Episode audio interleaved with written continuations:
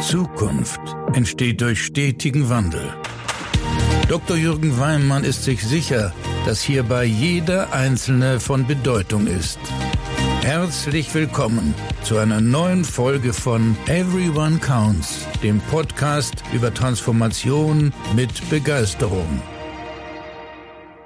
Ja, es ist wieder Montag und ich freue mich, dass du mit mir die neue Woche beginnst und heute vollenden wir oder fast vollenden wir die Serie zum Thema Vertriebspower entfalten. Das heißt, wenn du schon die anderen Folgen gehört hast, das ist jetzt die aufbauende Folge zu der Serie. Wie kannst du als Beraterin und Berater, als Sparkasse, als Bank mehr Vertriebspower entfalten? Und heute möchten wir uns ganz vertieft mit dem Thema Training beschäftigen.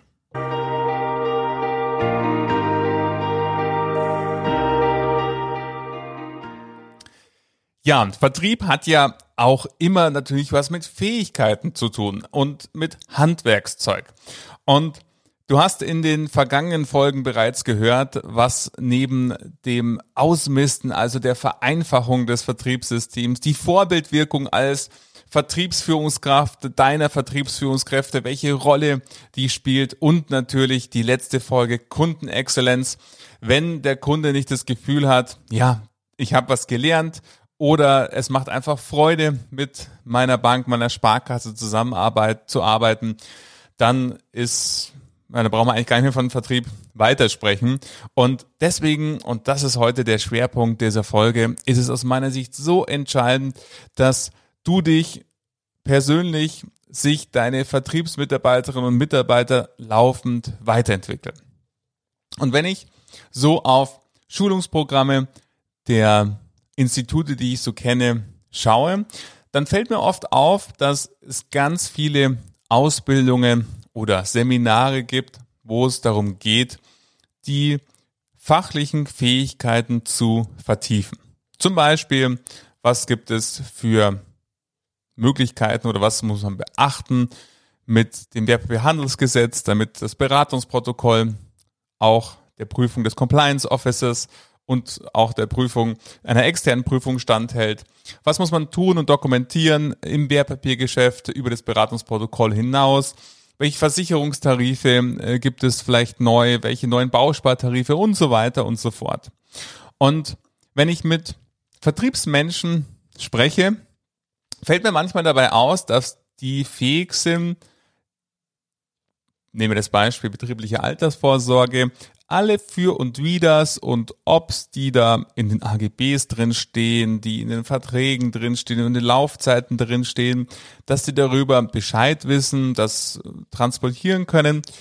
Und oftmals ist es Wissen, was fast kein Kunde fragt oder was es wenigen Kunden interessiert. Somit, wenn wir uns anschauen, was braucht es denn eigentlich für ein erfolgreiche Vertriebsaktivität. Dann ist es aus meiner Sicht natürlich einmal der unbedingte Wille, Freude am Menschen. Man muss einfach Lust darauf haben, mit Menschen zu interagieren. Man muss Lust darauf haben, Menschen anzurufen, Menschen zu kontaktieren, mit Menschen äh, Beratungen äh, zu machen, egal ob persönlich, virtuell oder telefonisch oder via Chat.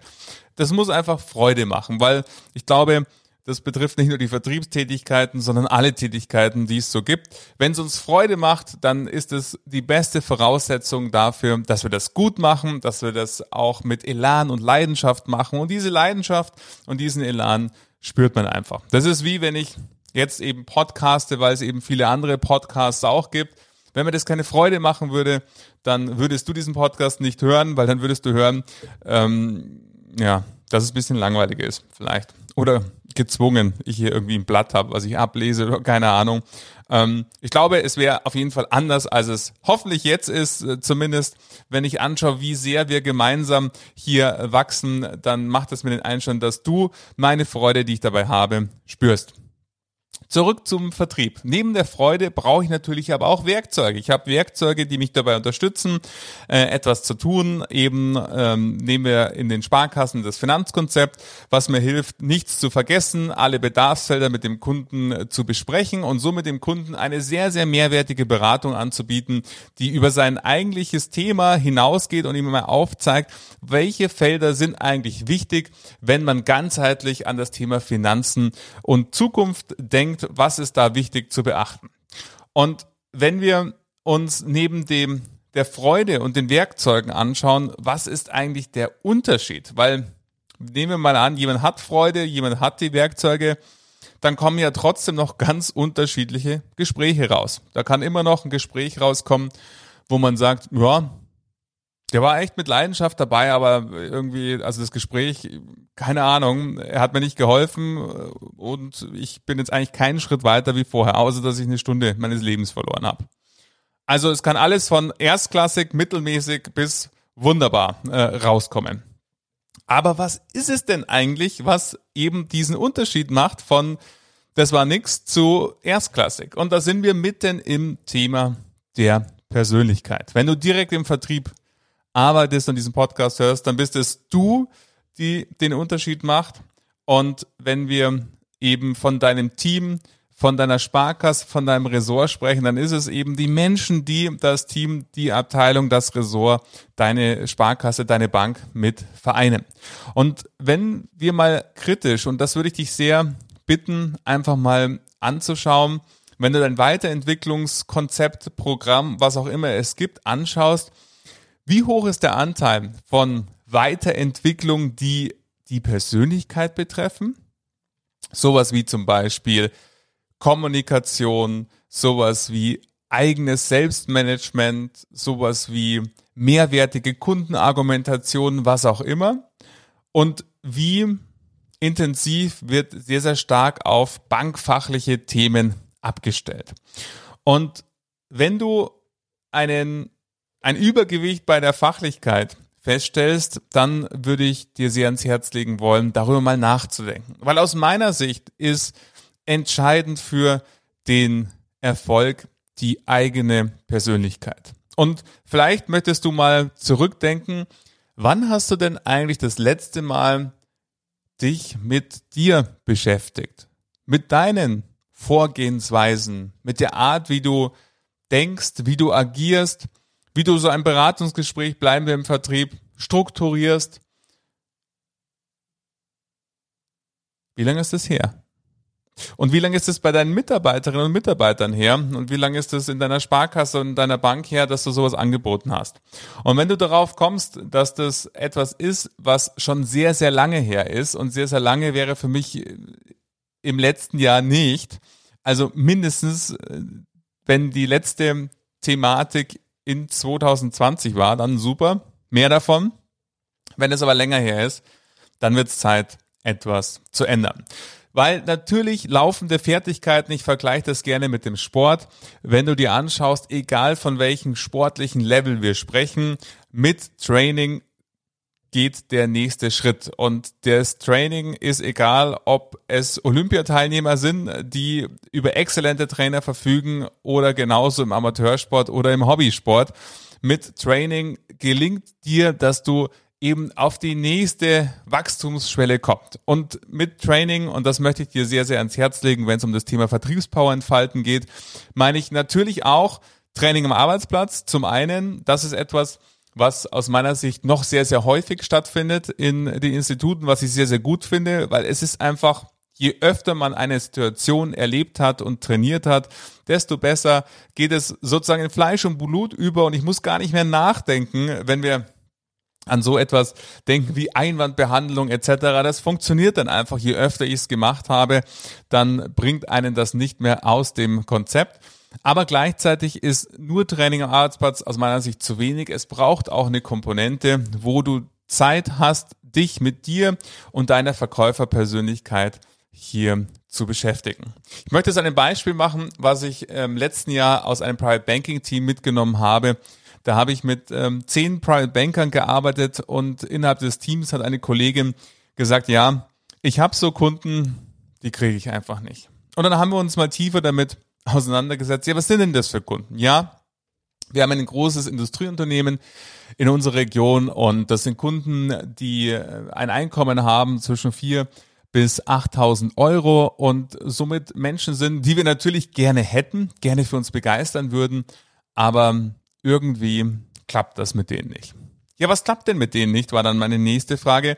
Ja, die kommen einfach nicht vorbei für ein Beratungsgespräch. Du als treuer Zuhörer dieses Podcasts würdest natürlich sofort sagen, ja, Moment einmal, Kundenexzellenz, unsere letzte Folge, äh, hast du denn schon mal eine andere Variante probiert als nur vorbeikommen zum Beratungsgespräch? Wie mehrwertig war eigentlich dein Angebot, dass du eben äh, dem Kunden Interesse wecken konntest? Muss es vorbeikommen sein? Geht's nicht auch virtuell und so weiter? Und natürlich all diese Sachen hatte ich der Kollegin auch gestellt. Und je länger wir uns darüber unterhalten haben, desto mehr war klar, daran liegt's nicht. Es liegt nicht an mangelnder Flexibilität. Sie wäre zu allem bereit gewesen. Sie hätte das virtuell machen können, sie hätte es telefonisch machen können, sie hätte es natürlich auch persönlich machen können. Also es war kein Thema der Werkzeuge. Und im Verlauf des Gesprächs wurde mir klar, es liegt weder an der Fachlichkeit. Also natürlich hätte sie äh, Kunden dieser Art eine wunderbare Financial Planning aufstellen können und einen wunderbaren Finanzplan. Also daran lag es nicht. Die Tools, wie gesagt, waren auch alle da. Aber es war der eigene Glaube, dass diese Kunden so anspruchsvoll sind, dass sie ihnen keinen Mehrwert bieten kann. Und da siehst du dieser Unterschied zwischen eigentlich könnte sie es, aber sie glaubt nicht daran, dass sie es kann. Und drum kann sie dieses Wissen nur zum Teil abrufen. Also haben wir dann später in, einem Einzelcoaching mal überlegt, woran liegt es denn, dass sie eben diesen eigenen inneren Wert vielleicht zu wenig spürt, um notwendig zu sein. Du kannst dir vorstellen, stell dir vor, Du rufst so einen Kunden an, die natürlich wenig Zeit haben, anspruchsvoll sind und gleichzeitig ganz, ganz viele Leute da anrufen. Es macht einen Unterschied, ob du dir vorher, bevor du den Hörer in die Hand nimmst und die Nummer wählst, sagst, ach, schon wieder so ein anspruchsvoller Kunde. Ja, bei den letzten zehn hat es nicht geklappt, bei dem, da wird es auch nicht klappen. Aber ja, wir haben ja irgendwie Ziele bezogen auf Aktivitäten. Jetzt rufe ich halt mal an und Du wirst hören, selbst wenn der Kunde erst beim Abheben schon eine komische Stimme hat in deinen Ohren, wirst du sagen, ah ja, ja, da höre ich schon, da höre ich schon, da höre ich schon. Das wird nix, das wird nix. Und ich glaube, du kannst dir sehr gut vorstellen, dass es einen Unterschied macht, wenn du da den Hörer in die Hand nimmst und dir denkst, jetzt habe ich schon fünf von diesen Kunden gewonnen und das ist der sechste, den gewinne ich jetzt auch, weil meine Dienstleistung, meine Art und Weise, wie ich Kunden berate, die ist absolut mehrwertig und der Kunde kann wirklich froh sein, wenn er mich an seiner Seite hat als Finanzpartner und genau von diesem Mehrwert möchte ich ihn jetzt überzeugen und ihn einladen, dass wir uns besser kennenlernen, weil ich weiß, wenn er Beratung dieser Art nicht hat, dann hat er schlichtweg, verliert er Geld, weil er seine Finanzen nicht so anlegt, investiert, aufstellt, dass er das Größtmögliche aus seinem Gehalt rausholt. Ich glaube, und prüf das mal für dich, wenn du den Kunden mit diesem Gefühl anrufen würdest oder mit dieser inneren Stimme, dann glaube ich, gibst du mir recht, das wird ein anderes Gespräch. Das heißt noch lange nicht, dass das dann immer klappt und dass man äh, zehn Kunden anruft und zehnmal ähm, kommt was dabei raus. Das will ich damit nicht sagen. Aber die Wahrscheinlichkeit, dass es öfters klappt, die ist deutlich höher. Darauf will ich hinaus. Und jetzt ist diese Frage, welches Training, welche Schulungsangebot, welche Unterstützungsleistung, die es bei dir in deiner Sparkasse, in deinem Institut gibt, unterstützt dich und deine Mitarbeiterinnen und Mitarbeiter genau bei diesem Weg. Diesen inneren Wert zu spüren, zum Beispiel, um es nur eine Komponente der Persönlichkeit, um dann eben auch überzeugend und voller Selbstbewusstsein im Beratungsgespräch oder in einem Telefonat, in einer E-Mail zu sprechen, sodass der Kunde merkt, wow, also wenn ich mit der keinen Termin ausmache, hey, dann verpasse ich echt was. Und wenn wir uns anschauen, wie viel zurück zu der Kollegin da investiert wurde, dann war das in dem Fall so, damit wurde sich noch nie beschäftigt. Die war super ausgebildet im Nutzung von Alexi, dem Financial Planning Tool. Die war super natürlich ausgebildet bei den Produkten. Aber die hat sich noch nie die Frage gestellt, was ist denn eigentlich mein Mehrwert und wie kann ich den transportieren? Und vor allen Dingen, damit ich ihn transportieren kann, wie kann ich ihn denn überhaupt selber spüren? Auch das kennst du aus Preisverhandlungen. Wenn du eine zitternde Stimme hast und äh, selbst wenn deine Lippen und deine Stimme nicht zittert, aber das Gefühl hast, oh ja, puh, also irgendwie hm, 25 Euro für unser Girokonto, puh, das ist jetzt einfach echt total viel, aber gut, ist halt so. Dann wird mit hoher Wahrscheinlichkeit der Kunde das spüren und, und eine Reaktion zeigen. Ja, wie 25 Euro für ein Girokonto? Was ist denn bei euch los? Es gibt doch Banken, da ist das Konto kostenlos. Warum sollte ich denn bei euch 25 Euro für dieses Konto zahlen? Aber wenn dir dieser Wert, der diese 25 Euro beinhaltet, bewusst ist und du dann dem Kunden das transportierst, dann kann es immer noch sein, dass der Kunde sagt, ja, wie 25 Euro. Aber wahrscheinlich ist es bei weniger Kunden der Fall. Und selbst wenn es der Fall ist, dann führt es nicht dazu, dass du umfährst und sagst, ja, finde ich auch ganz schön viel und so, wissen Sie, Mensch und so, Preisanpassung und so, sondern dann kannst du den Mehrwert transportieren, indem du total verwundert tust, wie 25 Euro. Also ehrlich gesagt, für das, was sie alles bei uns bekommen, A, B, C, D, finde ich das ganz schön wenig. Warum finden sie das denn so viel? Und das traust du dich eben nur dann, wenn du wirklich die innere Überzeugung hast, dass deine Dienstleistung das Geld wert ist. Also zurück zu der Kollegin, was haben wir gemacht? Wir haben zuerst mal kritisch drauf geschaut, was ist denn eigentlich der Mehrwert deiner Dienstleistung? Haben das auch so miteinander in einem Einzelcoaching fixiert, um auch diesen inneren Glauben daran zu spüren. Und dann haben wir gleich mal zehn Musterkunden definiert aus ihrer Akquisitionsliste und überlegt, was könnte denn eine Strategie sein, um diese Kunden anzugehen. Das sah bei den meisten Kunden so aus, dass sie eine Beispiel Financial Planning in einer verkürzten Form gemacht hat, Rechnung, äh, die schon personalisiert war auf die Daten ähm, des Kunden, aber letzten Endes einfach nur eine abgespeckte Variante, um so ein bisschen mal neugierig zu machen, weil kein Mensch kommt zu einem Bankgespräch, weil der Bankberater anruft und sagt, wir sollten mal wieder miteinander sprechen. Weil, warum? Warum soll ich das tun?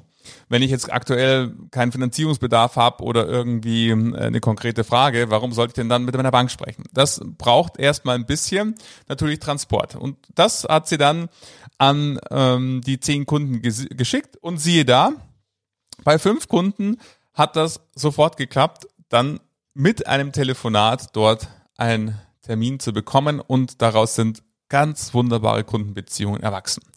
Somit Zusammenfassend für den Punkt Training. Schau mal drauf, wann hast du dich das letzte Mal mit dir und deiner Verkäuferpersönlichkeit beschäftigt? Wann hast du das deinem Team, deiner Sparkasse, deinem Institut, deinem Ressort, deiner Abteilung aktiv angeboten, sich hier in der Verkäuferpersönlichkeit weiterzuentwickeln? Und schau mal kritisch auf deinen Plan, Weiterbildungsplan oder Seminarangebot bezogen auf bilden wir auch hier Formate an, die sich damit beschäftigen und nicht nur Fachlichkeit, Bankfachlichkeit schulen. Die ist meistens zu Genüge da. Es braucht viel, viel mehr Verkäufer, Persönlichkeiten und dann klappt es auch mit der Vertriebspower. Und wir sind beim vorletzten Punkt, wenn wir von Vertriebspower denken. In der nächsten Folge werde ich mich mit dem Thema des Vertriebsmanagements, was das letzte Element, der letzte Baustein von Vertriebspower ist, beschäftigen. Auch da gibt es sehr, sehr spannende neue Ansätze, braucht es auch neue Ansätze, um eben die Kunden hier, da sind wir ja quasi das, was bei der Kollegin aus dem Private Banking war, nur im größeren Umfang, die Kundenstrategien, wie können die Kunden in die Bank eingeladen werden. Ich würde mich freuen, wenn du diese Folge natürlich ebenso hörst, als auch wenn dir diese Folge gefallen hat, dass du nächsten Montag wieder vorbeischaust, diese Folge vielleicht einer Kollegin oder einem Kollegen empfiehlst, für die die genauso spannend sein könnte, wie sie hoffentlich für dich war. Und wenn du diesen Podcast abonnierst und somit wir regelmäßig voneinander hören, sag mir, was du über diese Folge denkst. Du findest in den Show Notes ähm, meine E-Mail-Adresse. Gleichzeitig bin ich immer offen für Vorschläge, wenn es ein Thema gibt, wo du sagst, Mensch, da wäre es doch mal spannend, eine Folge drüber zu machen. Dann schick mir deine Gedanken und Ideen und ansonsten wünsche ich dir jetzt erstmal eine wunderbare Woche voller schöner Gespräche, vieler Erfolge und vor allen Dingen die Freude als dein Begleiter. Und wie immer gilt auch hier, fang du an und inspiriere deine anderen, dein Umfeld und bis nächste Woche.